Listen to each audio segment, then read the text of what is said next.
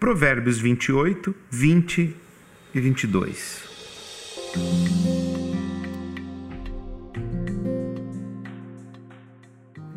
A pessoa fiel obterá grande recompensa, mas o que deseja enriquecer depressa se meterá em apuros.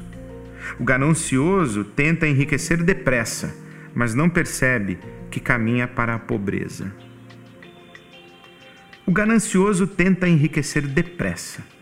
Quem tenta enriquecer depressa se mete em apuros. Duas verdades inquestionáveis.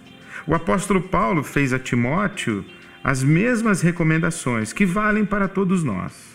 Diz o apóstolo: uma vida consagrada traz lucro, mas esse lucro é a rica simplicidade de ser você mesmo na presença de Deus.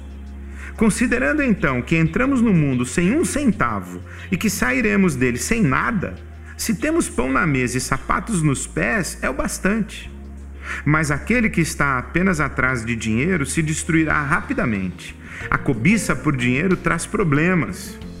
Depois de entrar por esse caminho, alguns se desviam inteiramente da fé e amargam seu arrependimento pelo resto da vida.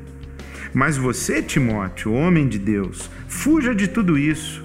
Corra atrás de uma vida justa, uma vida de contemplação, fé, amor, perseverança, cortesia. Corra a toda velocidade na fé. Busque a vida eterna, pois fomos chamados para ela. Diga aos ricos na riqueza deste mundo que deixem de lado a empáfia e a obsessão por dinheiro, que está aqui hoje e desaparece amanhã.